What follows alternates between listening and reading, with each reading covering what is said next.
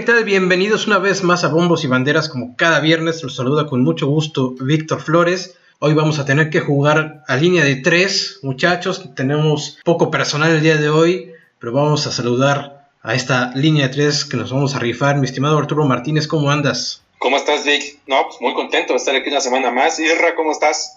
¿Qué onda, Arturo?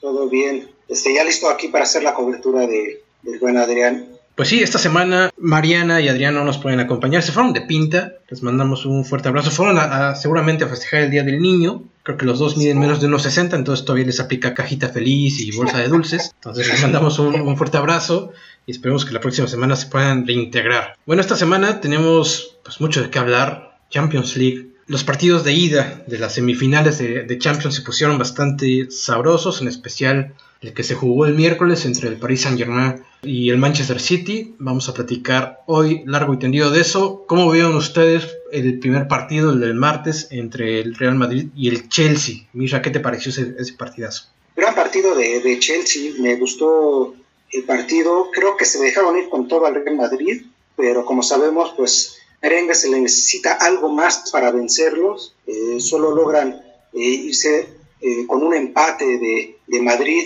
un empate que creo que les va a beneficiar mucho para, para, cerrar la serie en casa, creo que tienen el fútbol para hacerlo, pero bueno, con el Madrid nunca está nada dicho, si el Chelsea no logra concretar un gol eh, en el primer tiempo del partido de regreso, eh, yo creo que Madrid le puede sacar la serie a Chelsea. Pero sin embargo, en este primer partido eh, yo vi a, los ingleses bastante bien, pero pues eso no sirve con, un equipo que sabemos que está hecho para, para estos resultados, para estas eliminatorias. Y al Madrid necesitas marcar pues las mayores oportunidades. No solo basta con llegar y con presionar, sino hay que marcar goles, porque si no, te van a arrebatar y pase a la final. Correcto, sí. ¿Tú, mi Arthur, qué tal viste a, tus londinenses? no, yo también vi muy parejo el partido, mucho más de lo que en un principio yo esperaba. Vi a, Chelsea en un inicio mucho mejor, fallando ahí un, dos claras, muy, muy claras, en frente de la portería de, Timo Werner, si no me equivoco. Frente al arco,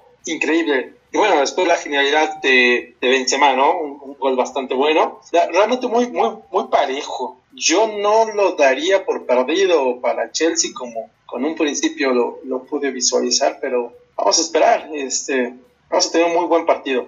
Sí, Timo Werner es increíble lo que falla este muchacho, que, tiene muy buen cartel, o, lo tenía.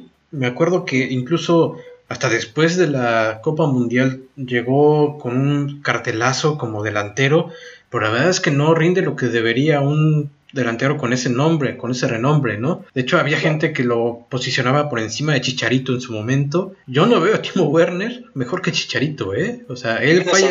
Con ese, con ese hack trick que se logró el Chicharito últimamente, menos. Menos, ¿cómo? ¿Cómo? Eh, poniendo al Galaxy en el mapa, mi Chicharito, ¿cómo que no? Una, una verdadera vergüenza lo de Timo Werner. Vamos a esperar. No sé si al Madrid le va a alcanzar para vencer al Chelsea eh, como visitante. Esperemos que sea el caso porque del otro lado va a haber un gran rival a quien le toque pasar a la final. Manchester City y el Paris Saint Germain dieron un buen partido, un tiempo cada uno. El primer tiempo el París dominó sorpresivamente se cayó en el segundo tiempo, terminó pidiendo la hora. El Manchester City le dio la vuelta al marcador, 2 a 1, se van a Inglaterra con esa ventaja, con dos goles de visitante. Mbappé no brilló en el partido de ida, Neymar luchó, pero sorpresivamente pues el, equipo de, Mauricio Pochettino se vino abajo en el segundo tiempo. Una verdadera sorpresa lo que le sucede a este, a este equipo que ya lo habíamos visto sufrir contra el Bayern Múnich, especialmente en la segunda parte, parece que se quedan sin aire, ¿no? Que, que todo, que todo se lo gastan en el primer tiempo corriendo para todos lados y en el segundo tiempo ya no tienen pulmones. Entonces, pues vamos a ver si le alcanza al París para darle la vuelta al marcador y meterse a la final de la Champions League.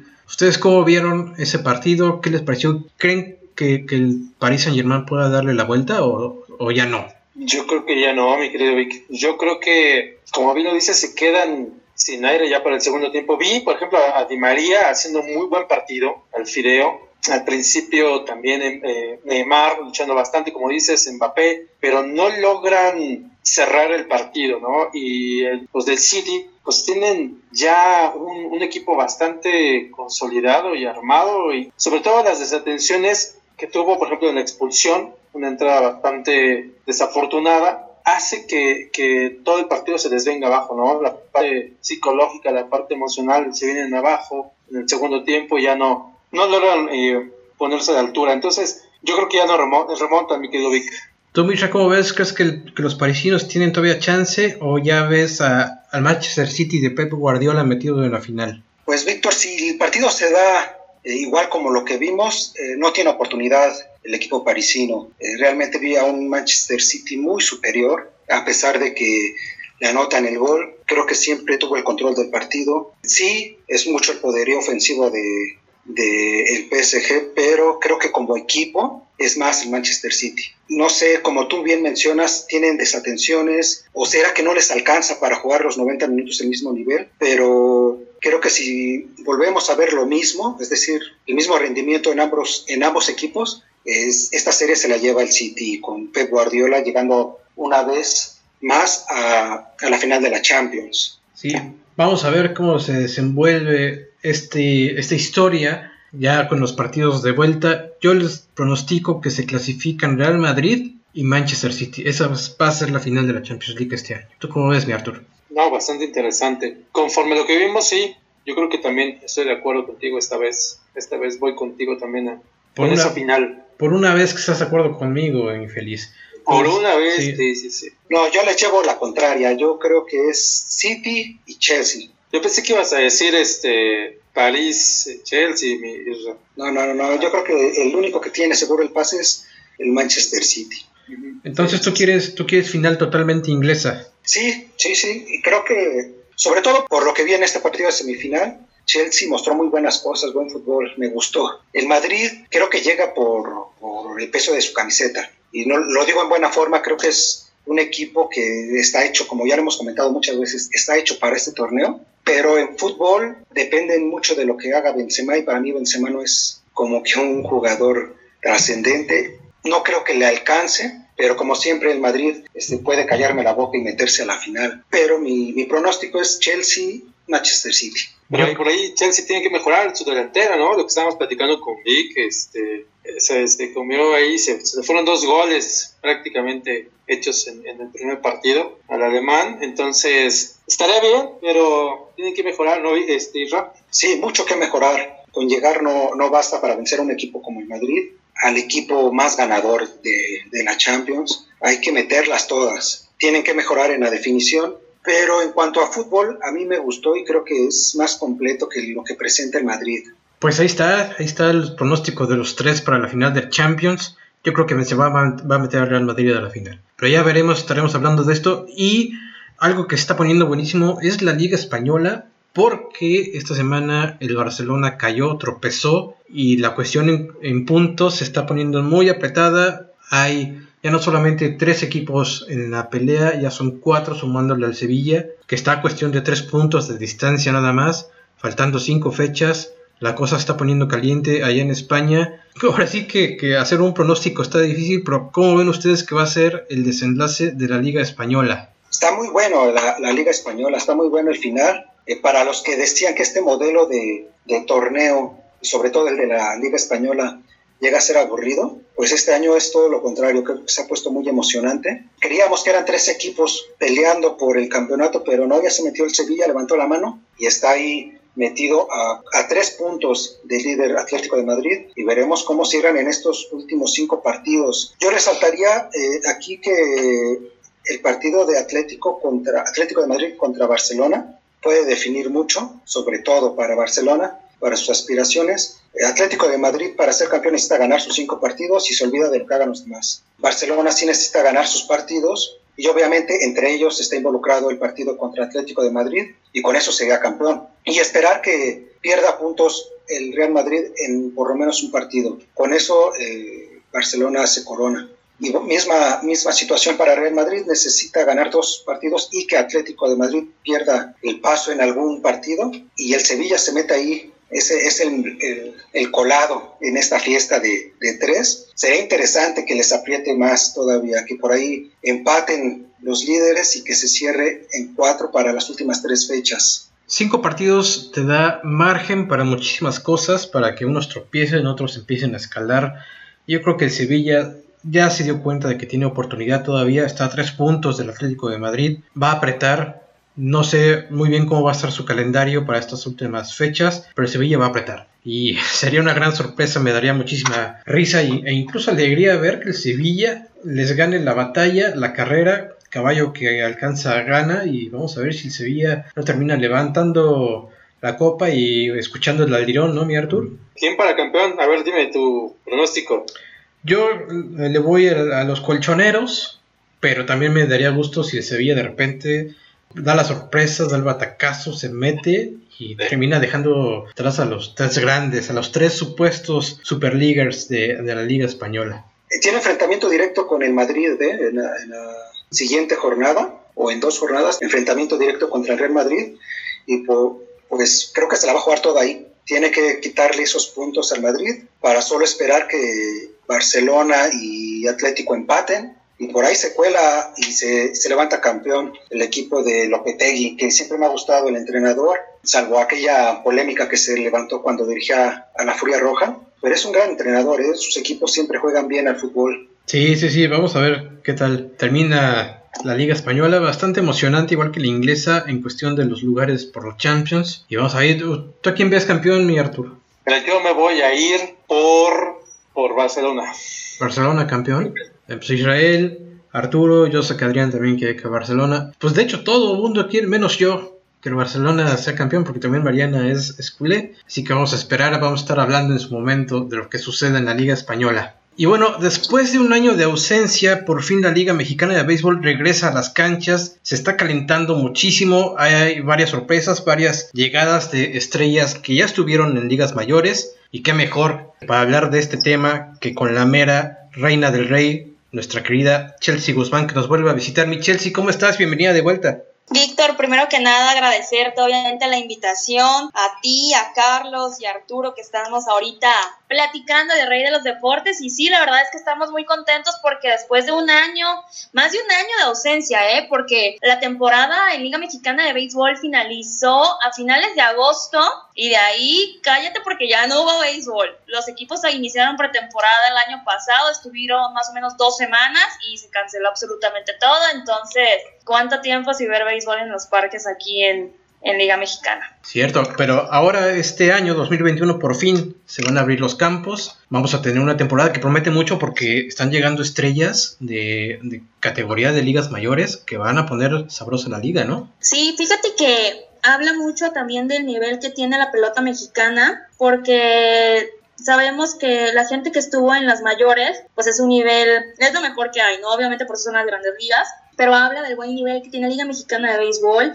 También no voy a excluir a la Liga Mexicana del Pacífico porque muchos peloteros también juegan ahí, entonces habla de, del, del nivel y que aparte con todas estas estrellas que van a estar ahorita compitiendo en la Liga de Verano aquí en México, va a hacer que periodistas de otros lugares, que gente de otros países volteen a ver a México, porque van a decir, ay, oye, tienen a un Yaciel Puig, tienen a un Bartolo Colón, tienen a un Fernando Rodney, tienen a Adrián González, que lo hicieron salirse del retiro y regresar a, los diamantes. Entonces, la verdad es que es, pinta para que sea una liga muy interesante, con muchos reflectores y sobre todo, ¿sabes qué? Súper competitiva por el número de juegos que se van a ver este 2021.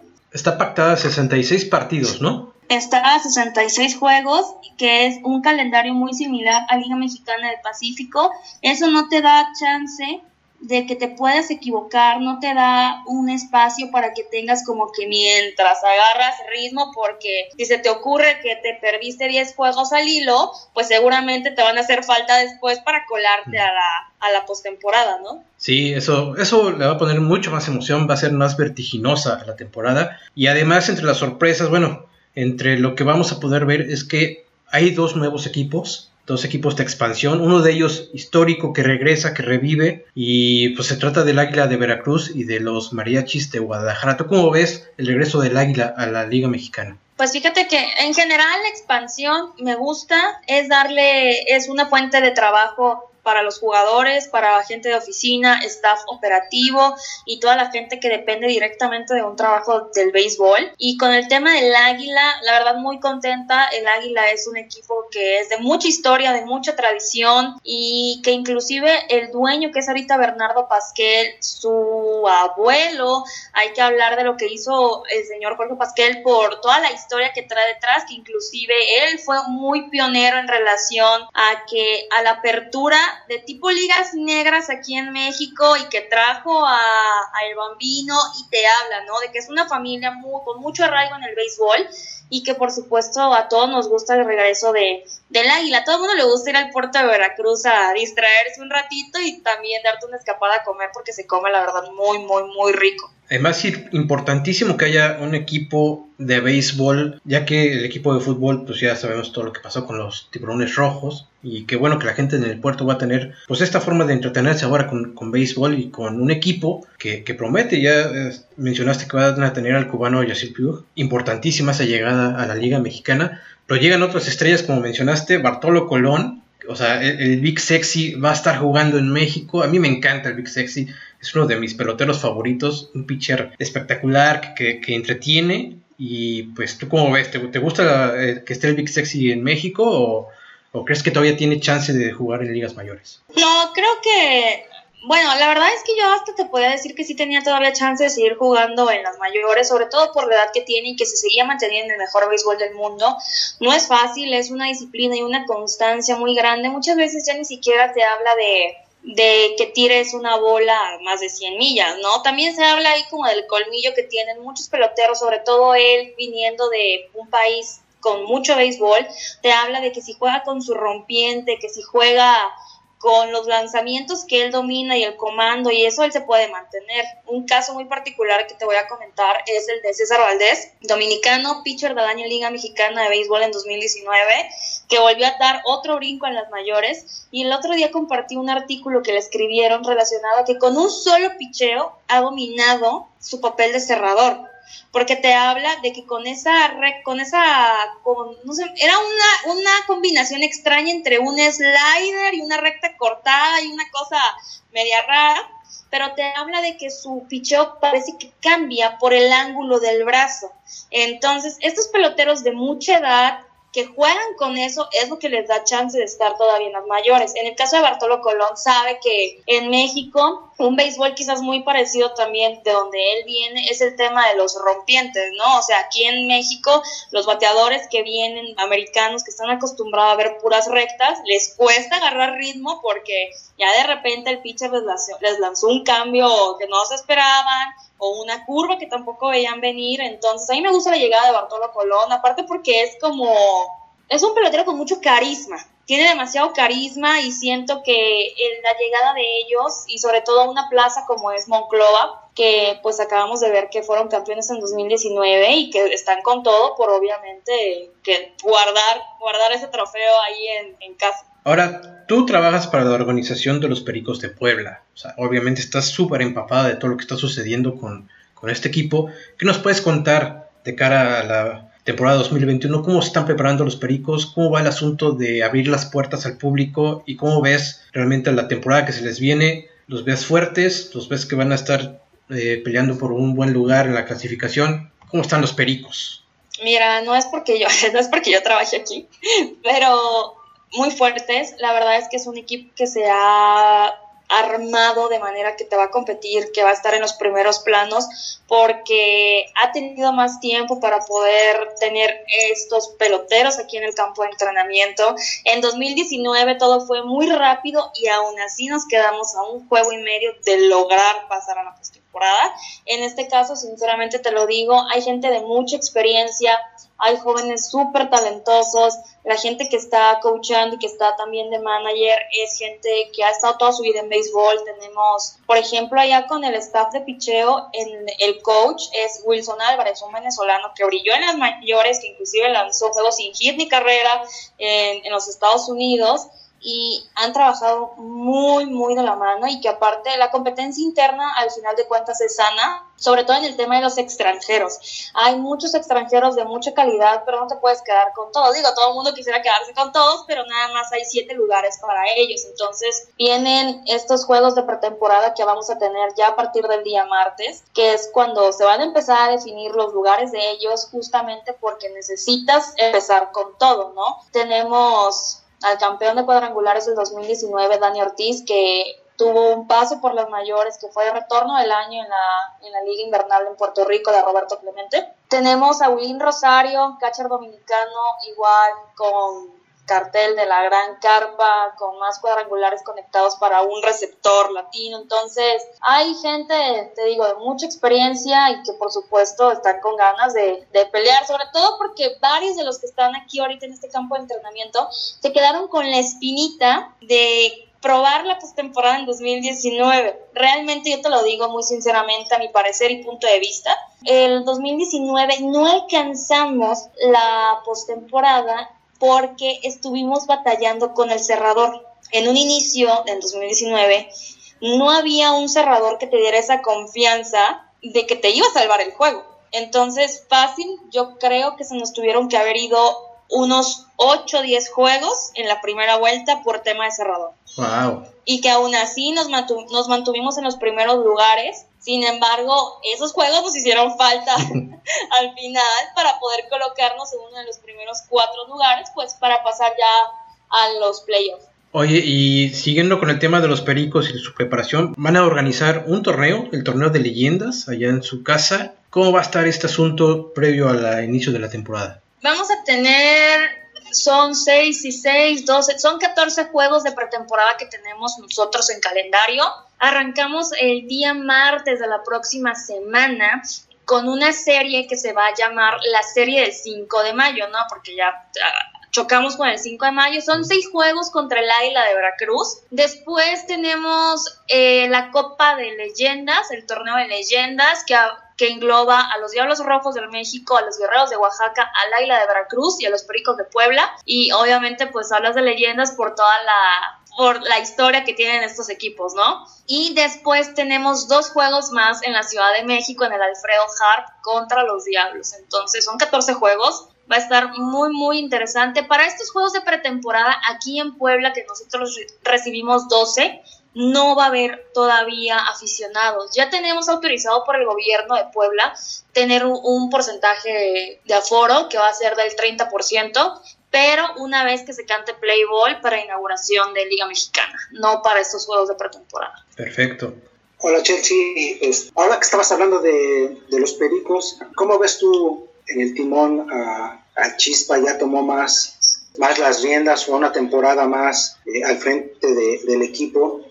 Chispa la verdad es que es un gran pelotero la experiencia que tiene, porque le digo pelotero todavía porque no se ha retirado, entonces no se extrañen de que lo podamos ver agarrar un, un turno al bat a lo mejor en la novena, tratando de buscar el empate o de ganar el juego y haciendo una jugada ahí él seguramente pateando de emergente o corriendo porque sabemos pues que es, es, este tiene muy buena velocidad para correr las bases. Entonces se le ha visto bien la verdad es que ya tuvimos oportunidad de verlo dirigir el año pasado en el 2020 tuvimos un torneo que se llamó el torneo patrio en Texcoco. Entonces ya Chispa ya iba en calidad de, de manager y se le ve bastante bien. Él es uno de esos managers, por lo que he logrado platicar con él, en el que, pues sí, cumple su papel de ser el timonel, de ser el manejador, pero que también él ha jugado más de 20 años, entonces él sabe que, que necesita también, él me dijo, ellos saben qué hacer, ellos son profesionales, ellos saben perfectamente cómo se tiene que jugar pelota,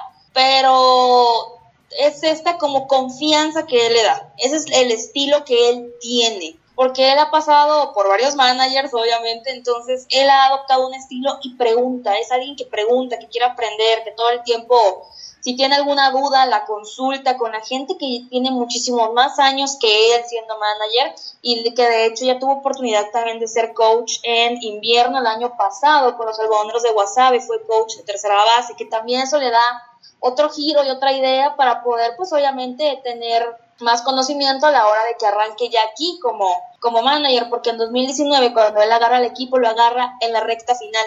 Perdimos 11 juegos al hilo, y veníamos a jugar, eh, fue el día que debutó como manager y ganamos la doble cartelera que tuvimos ese día, así que esperamos que así se siga viendo para este 2021. Interesante lo que mencionas porque precisamente te iba a preguntar esta parte de si le ayudaba al buen Gastelum el hecho de seguirse viendo como, como uno más de los jugadores y no solo como, como el manager. ¿Tú crees que esto le suma al equipo mucho, ¿sabes qué? Muchas veces pasa, y no solamente en el béisbol, pasa en muchos, muchos deportes. Los jugadores siempre van a buscar que quien esté enfrente orientándolo, siendo como que el maestro, el manager, el director técnico, lo que tú quieras, es alguien a quien respete por la trayectoria que ha tenido. Entonces, en este caso, Chispe es alguien que siempre hace grupo, que todo el tiempo es alguien muy alegre, que está ¿no? tratando de que le pregunta a los muchachos oye, ¿cómo estás? ¿Cómo te sientes? ¿Cómo te has sentido? Y lo podemos ver sobre todo en el shortstop y segunda con los más chavos y los no tan chavos, como se le dice en el argot beisbolero con los veteranos, así como de que, oye, ¿sabes qué? Siento que debiste de haber salido antes, estás tardando a la hora de sacar la pelota al guante. Entonces, es alguien muy pendiente de su grupo de trabajo porque al final del día es eso, es, él sabe que que si él los mantiene unidos, que si son la familia como se está creando justamente ahorita, va a poder avanzar, porque al final de cuentas los jugadores igual y no se van a ofender por recibir un comentario de él. Va a ser como de que, o sea, me lo está diciendo porque realmente le interesa que esto vaya pues al 100, ¿no? Yo te quería preguntar sobre, ya sabemos que no vamos a recibir público ahorita, pero ¿qué son las primeras series que van a recibir mayor aforo?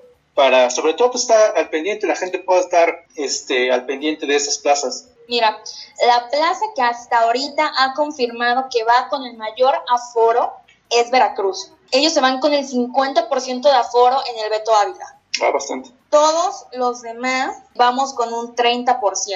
Guadalajara está en pláticas para que ellos también puedan recibir el 50%, pero ahorita el único confirmado con el 50% es Veracruz. Entonces son los dos equipos de expansión los que están buscando, bueno, el Águila ya lo va a tener, pero también los mariachis tener mayor aforo. Claro. Exacto. Ok. Sí, bueno, importante que empiecen bien, pero bueno, esperemos que eso no sea contraproducente después, ¿no? Con metiendo a tanta cantidad de gente. No sé realmente cuál sea la capacidad de sus estadios, pero el 50% pues es, es importante eh, el número de personas que tendrían dentro de un lugar concentrándose. Y bueno, Michelle, si yo te quiero preguntar, o sea, no preguntarle a la, Chelsea, a la Chelsea profesional, sino a la Chelsea aficionada, fanática. ¿Por qué te ríes? Espérate. ¿Tú a qué equipo crees que deberíamos ver como el posible favorito? ¿A quién crees que por, por las contrataciones que han hecho, porque se ha sabido en la pretemporada, quién crees que va a ser el equipo que va a empezar a marcar la pauta al inicio de la temporada? Es una gran pregunta, porque no te podría decir solamente un equipo. Miras los rosters de los de las 18 equipos y te vas a fijar en más de 10. Mm. Entonces, sobre todo porque hay, hay plazas, te voy a poner un ejemplo, Monterrey. Casi todo el roster de Monterrey de verano juega béisbol de invierno. Eso les da a ellos, a ellos una gran ventaja porque vienen en ritmo los jugadores todavía. Sí descansaron y todo un par de mesecillos, pero siempre están trabajando y eso, pero tú logras notar la diferencia y lo hemos podido ver aquí en Pericos, que los jugadores que estuvieron en invierno están en timing, no salen antes a buscar la bola, no se quedan, están todo con el, todavía con el feeling del juego que tuvieron en invierno. Entonces, los equipos que tengan muchos jugadores en invierno, eso les van a dar una, una gran ventaja, a mi opinión. Yo te puedo decir aquí que en su momento en invierno, de los 30 de roster, teníamos a 24 jugadores jugando Liga Mexicana del Pacífico, en Venezuela, en Dominicana, en Puerto Rico. Entonces, híjole, si te digo, no te puedo decir un solo nombre porque te voy a incluir, te voy a incluir a Pericos, te voy a incluir al Águila, te voy a incluir a los Diablos, voy a incluir también a Monterrey, a Tijuana, a Moncloa, a Zaraperos. Entonces, Está, va a ser muy difícil que alguno vaya a poder marcar la pauta. Pero una terna, Chelsea, una terna. Híjole, pues bueno, yo creo que va a ser en la zona sur, te voy a dar tres lugares, tres nombres. Te voy a dar el nombre de Diablos, te voy a dar el nombre del Águila y también te voy a dar el nombre de Pericos. eso, eso, los colores, o sea, los colores de, la casa, ¿cómo que no? de la casa.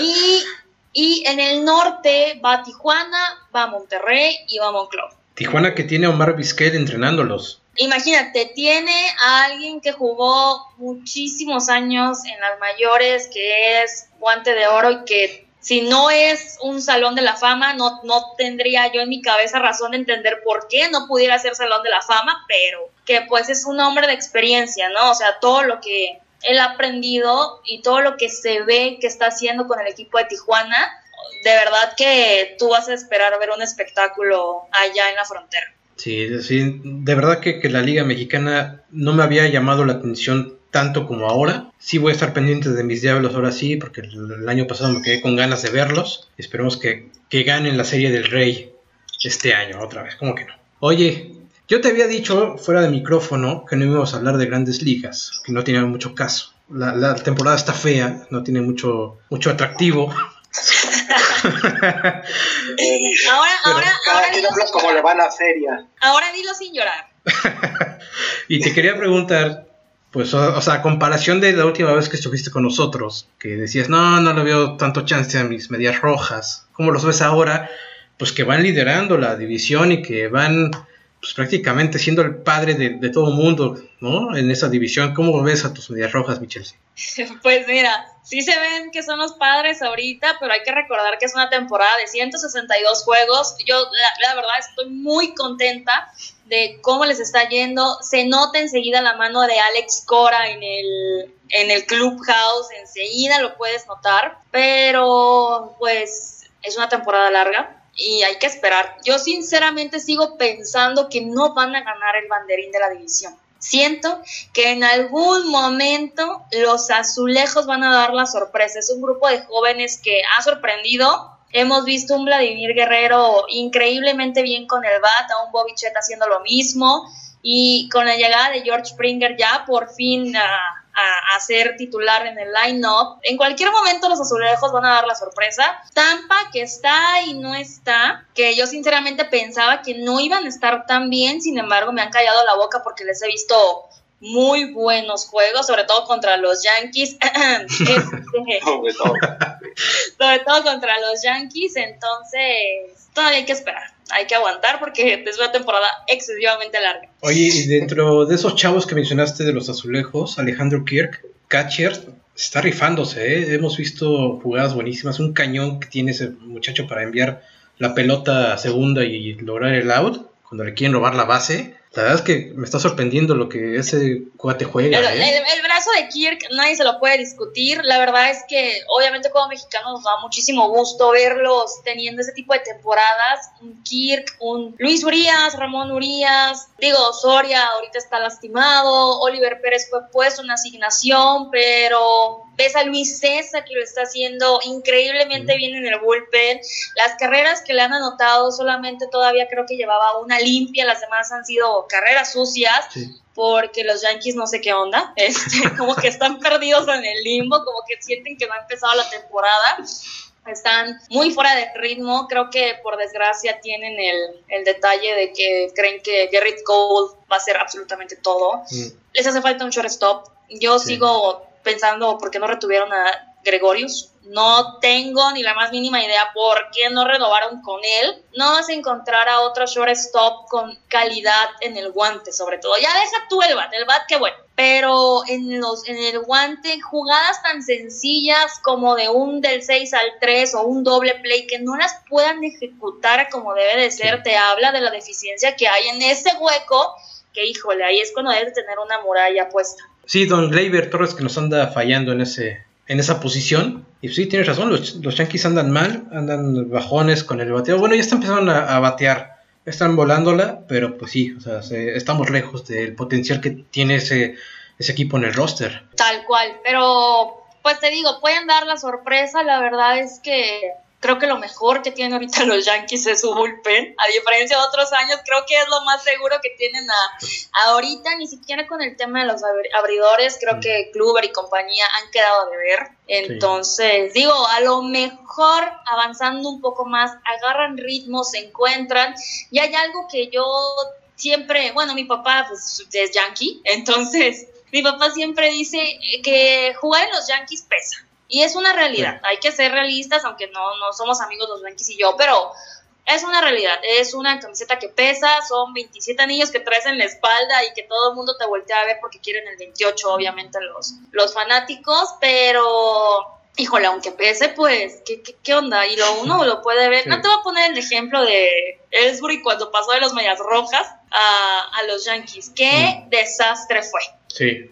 O sea, una estrellota con los medias rojas, pero con los Yankees, pero te la pasaste lesionado todo el tiempo. sí. Aparte es como un mal que aqueja a los Yankees tener un hospital. También, sí. Oye, dile a tu papá que es mi nuevo mejor amigo, dice hoy. que yo no comprendo qué sucedió ahí con, con la cría, que se fue al calcetero. Una, una vergüenza, pero bueno, tu papá es mi nuevo mejor amigo a partir de hoy. pero, pero sí, así pasa en la americana. Liga Nacional, como lo veíamos venir, los Dodgers haciendo lo suyo, qué juegos ha tenido contra los padres de San Diego, juegos que parecen de postemporada ya agarrándose el chongo. Yo la verdad es que estoy esperando nada más a que realmente se, se agarren a golpes, porque siento que eventualmente en alguno de los 12 juegos restantes va a pasar. Hemos visto los ánimos muy calientes. Kershaw peleándose con Profar ahí en primera de uno, el otro, que el swing fue una por un swing, por un swing. Imagínate, por un swing. Y le están poniendo picante, ¿no, Chels? Porque estos piques que además están teniendo, por ejemplo, Trevor Bauer con Fernando Tatis Jr. en redes sociales, en Twitter, se, se armaron de dimes y diretes que obviamente ellos saben que todo es como carrilla. Y los aficionados empezaron a meter, a comentar. Eso le da mucho sabor a este duelo y están eh, causando que la gente empiece a voltear más a, a, las grandes ligas y a meterse, ¿no? De hecho, el canal de Grandes Ligas está teniendo un repique de, rating increíble que no habían tenido desde hace muchos años. Es bueno que esto suceda, ¿no, Chels? Mucho. A diferencia de lo que muchas personas puedan decir de que no les gusta que, que los jugadores se anden peleando y así, es, es parte del show. La verdad es que el béisbol con los años ha perdido gente que lo siga, gente que lo ve en la televisión porque son juegos largos. Y mientras existan estos peloteros que a mucha gente no les guste que joseen tanto como se les dice, pero que si te van a poner este sabor al juego y que te van a hacer que, que tengas rating, pues adelante. Al final de cuentas, las generaciones van cambiando. La generación que viene de Tatis y compañía pues son de esos que traen otro feeling del juego, un soto, una cuña, entonces ellos tratan de hacer su juego y porque al final de cuentas como latinos juegan también diferente a la pelota, no vas a ver josear de la misma manera a Tatis a un pelotero que es americano, que es este completamente estadounidense, porque inclusive su, su forma de jugar es diferente. Entonces, digo, qué bueno, a mí la verdad me gusta, me gusta ver cuando los jugadores usan redes sociales, cuando suben cosas, lo puedo ver con Arizona, cada que ganan suben un juego de una canción bailando, como una tipo cábala. Entonces, esas cosas son las que llaman la atención, que hacen que la gente quiera verlos, que quieran consumir las cosas que está subiendo Grandes Ligas, ¿no? Oye, y yo sé que tú eres gran admiradora de pitchers y que estás sufriendo con Jacob de Grom porque sus Mets de Nueva York nomás no le ayudan. ¿Cómo ves a, Jacob? ¿A dónde lo mandamos? ¿A un equipo grande? ¿Allá también en la Gran Manzana? ¿O para dónde debería irse el buen Jacob? Híjole, mira, yo lo dejaba en los Mets. yo lo dejaba en los Mets porque me da, ¿sabes qué? A mí me da miedo que en una situación que exista de un cambio y que no le vaya tan bien como le está yendo en los Mets. ¿Crees? Es que todo puede pasar en esta vida. Entonces, digo, si no lo quieren los Mets, que me lo den a mí con los medias rojas, ¿no? Pero. Pero dijimos a, un equipo grande, Chelsea. O sea, uno donde, donde por realmente. Eso, por eso. no, con los Yankees no, con los Yankees no. un equipo donde no le tiren 32 Para que se haga famoso. no, mira. Y después lo compran los Yankees. La verdad es que va a ser un salón de la fama. Indiscutiblemente, yo siento que va a ser salón de la fama a veces a lo mejor puede ser por el tema de los números y eso, pero es que también no, no ayudan si le pierden 36 juegos del bullpen, entonces está, está difícil, ¿no? Pero es, él es como que todo el show completo. Lo pudimos ver la semana pasada que estaba pichando, ruta completa, se fue de 4-2, sencillo, doble, este, produjo dos carreras, anotó en dos carreras, entonces habla como que de esta faceta del pelotero que es, ¿no? Entonces está joven, seguramente le vamos a ver un par de más Cy Youngs ganados, pero sí me duele, me duele ver que no, que no lo puedan respaldar. Y no nada más a él, es, es, es frustrante porque he tenido la oportunidad de platicar con varios pitchers aquí, es como de que, oye, dejas el juego ganado, ok. Cuando viene el bullpen, ¿qué pedo? Y me dicen, pues es que no te puedes, o sea, ya no te puedes molestar porque ya no está en tus manos, o sea, tú hiciste el trabajo, pero pues por cada vez que en algún punto pues el bullpen no salga bien ese día, pues no te puedes molestar, pero es frustrante, ¿no? Al final del día, si tú hiciste una salida de siete innings y nada más te conectaron un hit y nada más hizo una base por bola y ponchaste a 10, pues dices, puta, qué trabajo hice, pero viene el relevo y, y, en un tercio le metieron seis carreras, entonces está, es complicado, es muy complicado. Qué tragedia, qué tragedia, Michelle. Mucha tragedia. de, los Dodgers, ¿cómo, cómo ves a, Julio? Este, Chelsea sorprendió un poquito al inicio de la temporada, ¿no? Muy, muy buenas actuaciones tuvo, ha tenido este Julio. Un buen arranque y la segunda, no, su tercera salida, que fue de los, de los innings, donde, de las salidas donde más innings ha pichado, habla de la calidad, de cómo ha ido madurando. El otro día tuvo suerte de que no perdió el juego. Sí. Este, lo ayudaron bastante ahí con los bats. obviamente va a ir creciendo. La verdad es que se ha ganado el papel. Yo creo que se lo comentaba, creo que estuve platicando con ustedes ese tema. Yo no dudo de las capacidades que tenga Julio Urias para ser un abridor, pero también pudiera hacer la labor de cerrador. Que digo, Jansen parece que más o menos ahí como de que no, espérate, este, no, no, no anden poniendo a nadie en lugar pero que eventualmente pues Kelly Jensen ya no es el pelotero que era hace unos años, ¿no? Entonces, pero no, la verdad es que ha sorprendido muchísimo cómo ha madurado, cómo se ha visto con el temple que tiene. Sobre todo hablo de un temple. Tú lo ves y puede tener casa llena y no tener ningún out y como se dice, se faja y te saca la entrada. Entonces habla de la madurez y el temple que tiene para estar fichando ahí con los Dodgers. Sobre todo porque tienes puro caballón delante de ti con Kershaw, con Bauer, con Bueller. Entonces, mm. imagínate. Aparte de Boston, obviamente, eh, ¿qué otro equipo te ha, te ha sorprendido? ¿Qué otro equipo te ha sorprendido en esta primera parte de temporada? En esta primera parte de temporada, ¿quién más me ha sorprendido? Híjole. Para bien o para pues para los dos lados. Ya esperábamos lo de Padres, lo de, lo de Dodgers, eh, lo de Yankees no lo esperábamos, pero lo deseábamos. Mira, me ha sorprendido Oakland, esa racha que tuvieron de los juegos ganados qué manera de mantenerse. Ellos me han sorprendido bastante bien, o sea, en un buen aspecto. Los Bravos de Atlanta no es que me sorprendan porque es algo que yo sí quería que pasara, porque es una rotación de pitchers que a mí me gusta mucho. También te puedo decir que me ha sorprendido quizás, bueno, los White Sox me han sorprendido porque han tenido juegos muy buenos y te habla de la mano de la rusa, ¿no? pero me da como cosita pensar que se pueden caer a final de temporada. Y hace una gran eh, revelación Jervin Mercedes, entonces ellos me han sorprendido bastante.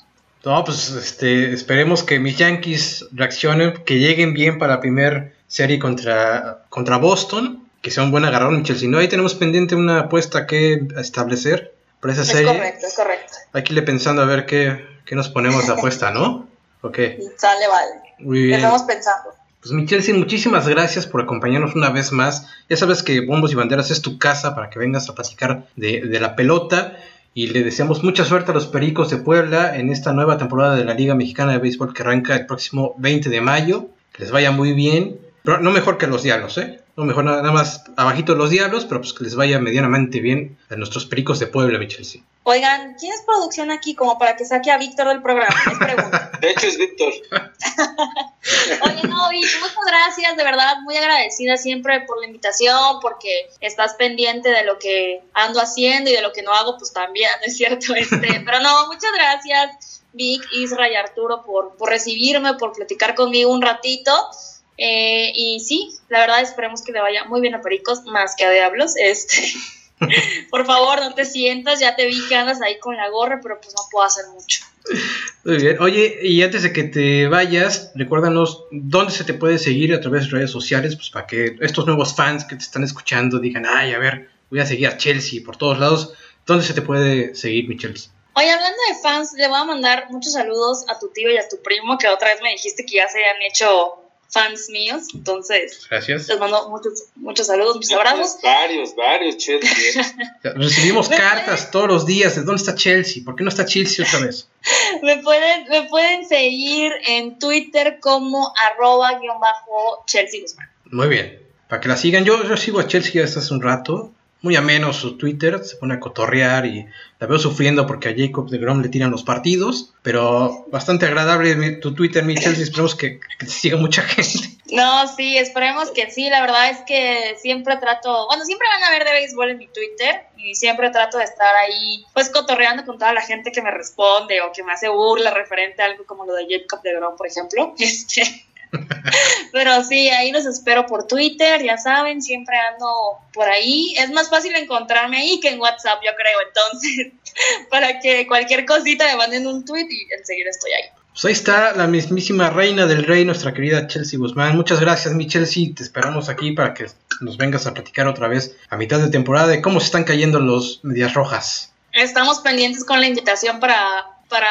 para cuando se haga la pausa del juego de estrellas en las mayores. Ya estás. Muy bien, pues muchas gracias, Michelle. Cuídate mucho. Un abrazote para los tres. Un abrazote, Chelsea. Muchas gracias. Bye bye. Bye bye. Bueno, pues ahí está lo que se nos viene con la Liga Mexicana de Béisbol. ¿Qué les parece si hablamos ya de lo que vamos a tener este fin de semana? Se está se va a correr el Gran Premio de Portugal en la Fórmula 1. Ya hubo pruebas, Mañana se viene la clasificación sprint, esta nueva modalidad de clasificación que va a imponer la Fórmula 1 en tres de sus grandes premios. Mi ¿tú cómo viste estas primeras rodadas de los equipos grandes? Por ahí, eh, obviamente, la lucha entre Mercedes y Red Bull está a todo lo que da. Pero Ferrari por ahí viene, McLaren también, con Lando y con Ricciardo. ¿Cómo ves, Misha? ¿Cómo viste el desempeño de, los equipos importantes de Fórmula 1? Bastante bien, Víctor. Eh, en el Gran Premio de Portugal vimos que, eh, pues obviamente, encabezan Mercedes y Red Bull. En la primera calificación que precisamente se, se llevó a cabo hoy, eh, Valtteri Bottas quiere callar bocas y se pone de líder. No creo que le alcance, pero bueno, por lo menos en la primera ronda de calificaciones va de líder. Le siguen eh, los de Red Bull Verstappen y Pérez. Después viene Ferrari, Víctor, para que te emociones, Ferrari con Charles Leclerc. Y Hamilton se fue hasta el quinto lugar. Es la primera ronda, yo sé que tienen que mejorar todavía mucho la clasificación. No es, no es definitoria todavía, pero te habla un poco de cómo vienen trabajando los equipos si lo comparas con las calificaciones que se han dado en los, grandes premios pasados, donde también encabezaba eh, Mercedes y Red Bull. Eh, Pérez se ha metido ahí en la, calificación eh, entre los primeros lugares, como era de esperarse. Y yo solo espero que en la carrera demuestre, porque la pasada, pues, un error lo dejó fuera, error de piloto, demostró dificultades para llevar su auto en lluvia. Bajo la lluvia, creo que ahí es donde los grandes pilotos se separan de los, de los buenos y Pérez falló se despistó y quedó fuera de puntos y se lo recriminó Red Bull. ¿eh? Red Bull es un equipo que presiona mucho a sus pilotos y se lo recriminó.